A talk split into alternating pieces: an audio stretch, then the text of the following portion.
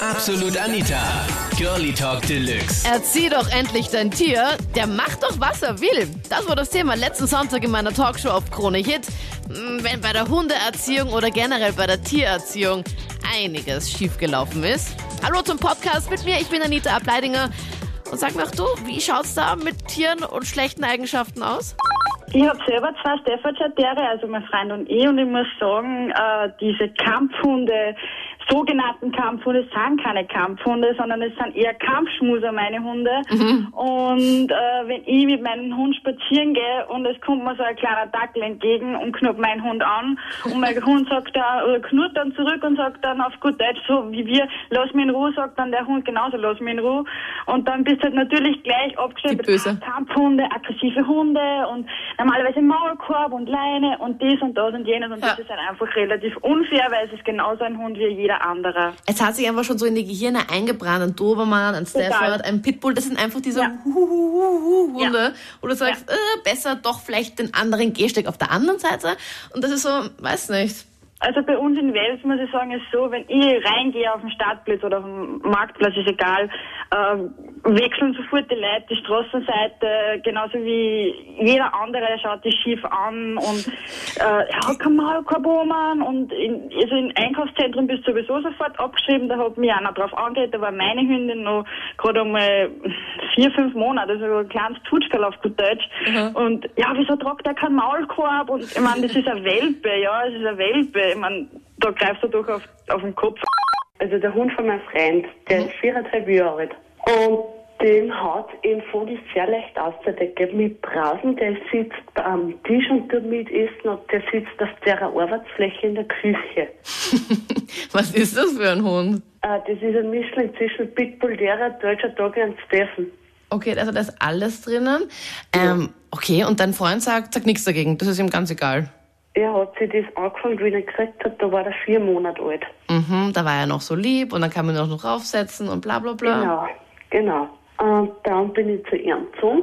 Da habe ich zu ihm gesagt, hey, hallo, so geht das nicht. Du kannst in der Küche nicht einen Hund kochen, das ist grauslich. Auf der Arbeitsfläche. Ja. Ah. Schau da, sagt, ja, was soll ich da tun? Sag ich, ja, angehen. Ja, und wie? Dann hat er so eine Zeit gehabt, da hat er, war dann hinter der offen, der Hund. Bin ich hergegangen habe mir gedacht, das gibt's nicht, das gibt's nicht. Der Hund, der muss weg von der Arbeitsfläche, da krast man, da mag ich nichts mehr essen. Ja, sicher nicht. Also da, da nehme ich schnell ab, weil da esse ich sicher nichts dort. Nein, das hat aber nicht lange gedauert. Das habe ich zweimal da und jetzt ist er nicht mehr aufgekupft. Ich bin hergegangen und habe einen Pfeffer aufgestrahlt auf die Arbeitsfläche und er hat sich draufgesetzt. Okay, das ist ja, okay, das ist ja echt fies, echt. Und dann, ja, hat's wohl ein bisschen, war es ein bisschen unangenehm. Ja, der Nächtel dahin gewinselt, aber das war mir wurscht. Dann beim Essen im, Essraum das Gleiche wieder. Sitzt er sitzt am Tisch dazu zum Essen. Hat sie ihm gesagt, das kann nicht sein, wenn wir da Besuch haben und da wer kommt, das ist ja grauslich. Ja, nein, das ist ja generell ja auch nicht nur, wenn Besuch kommt, sondern wenn man alleine jeden Tag das macht, das ist ja auch schon. Die dürfen, also beim Essen und vor allem Betteln und sowas, das geht halt wirklich gar nicht. Also mein Hund ist echt so weg und das will ich nicht. Das braucht man nicht beim Essen zuschauen, weil ich meine, ich brauche da keinen Zuschauer. Das ist so, weg da, ich esse da in meiner Ruhe und du machst da, was du willst, aber sicher nicht bei mir jetzt. Mhm, das habe ich gemacht. So schnell angenommen, ich bin hergegangen, habe so einen dünnen Zierbrister genommen, habe einen Nadel durchgesteckt und die hat sich drauf. Na komm, na komm, Kerstin, das sind ja keine Methoden, hallo. Das ist ja echt, das ist ja echt org, hallo. Wieso jetzt jetzt nicht mehr? Okay, also es gibt auch sanftere Methoden, Leute. Also ich weiß nicht, ob das so zum Nachmachen, ähm, der ist ja wirklich arm. Nein. Also, weil ich ja gehört habe, mit Nadeln im Polster und heißes Wasser und Co., also das geht gar nicht. Also ich hoffe, dass das vielleicht übertrieben war und nicht wirklich stimmt. Das grenzt ja aus meiner Sicht schon doch an Tierquälerei und ich sage mal, wenn mein Tier Gewalt im weitesten Sinne antut, wird es mit Gewalt antworten, früher oder später. Und dann leidtragen es im Endeffekt dann das Tier. Also das äh, mit heißem Wasser, ich meine, so ein Tier ist ja viel empfindlicher als ein Mensch und je nachdem, wo das heiße Wasser hinkommt, also ich kann mir das gar nicht ausmalen. Also ich finde das zutiefst furchtbar. Ähm, ich hoffe wirklich, dass es echt nur übertrieben war, als die Realität vielleicht wirklich ist.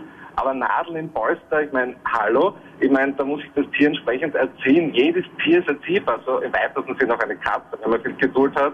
Aber ein Hund, selbstverständlich. Ich meine, was da passieren kann, wenn ein Tier in diese Nadeln reintritt und sich zum Beispiel verletzt, es tut zwar weh, aber ich weiß nicht, ob das Tier unmittelbar der Hund dann äh, das, äh, darauf reagiert und weiß, okay, jetzt darf ich das nicht mehr, weil es kann jetzt Eben. auch sein.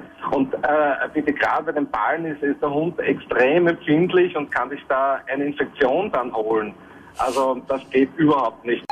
Also ich habe selber auch einen, einen sogenannten Kampfhund, die Rasse American Step. Und wenn man die halt schlägt oder ignoriert, na dann ist es klar, dass sie so werden. Wenn man sich aber mit denen befasst, oder ihnen etwas beibringt, dann werden sie wie jeder andere Hund und werden eigentlich dann zum Kampf schmunzeln. Was sagst du zum Hundeführerschein?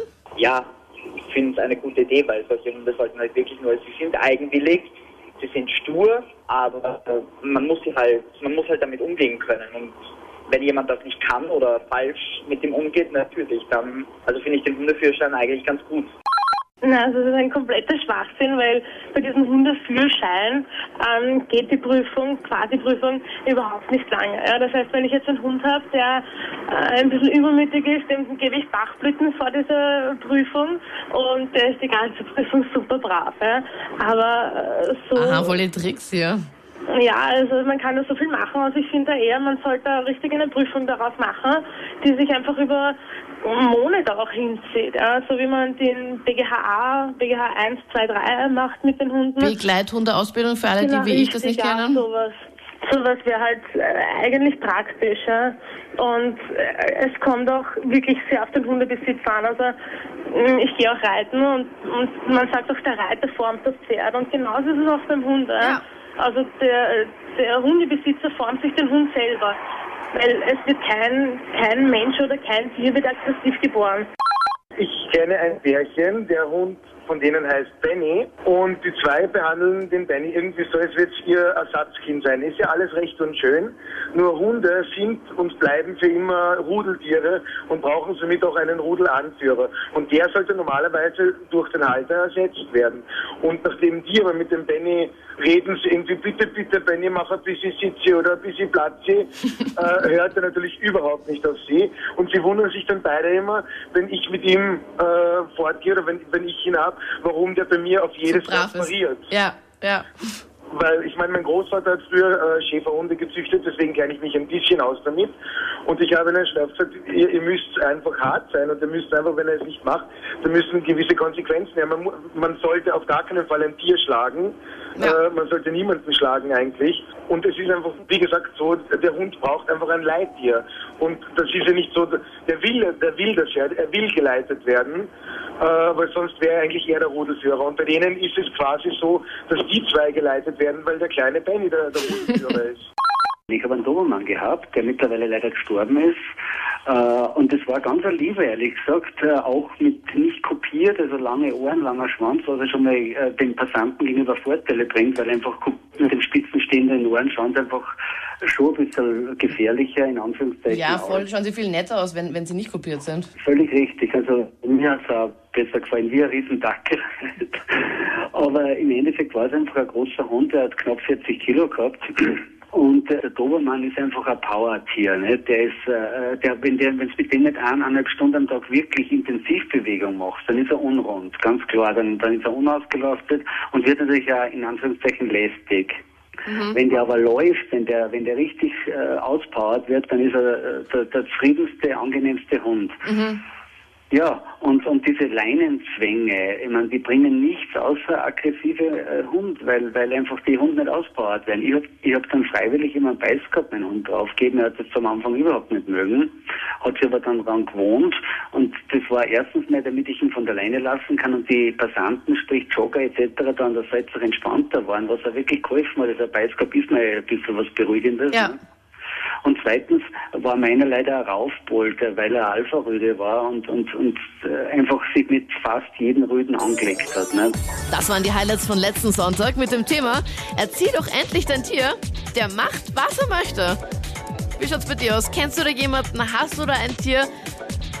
Diskutier mit in meiner Facebook-Gruppe, den Link dorthin, onlinekronehit.at und wir hören uns dann kommenden Sonntag wieder live ab 22 Uhr. Freu mich! Absolut Anita, Girlie Talk Deluxe.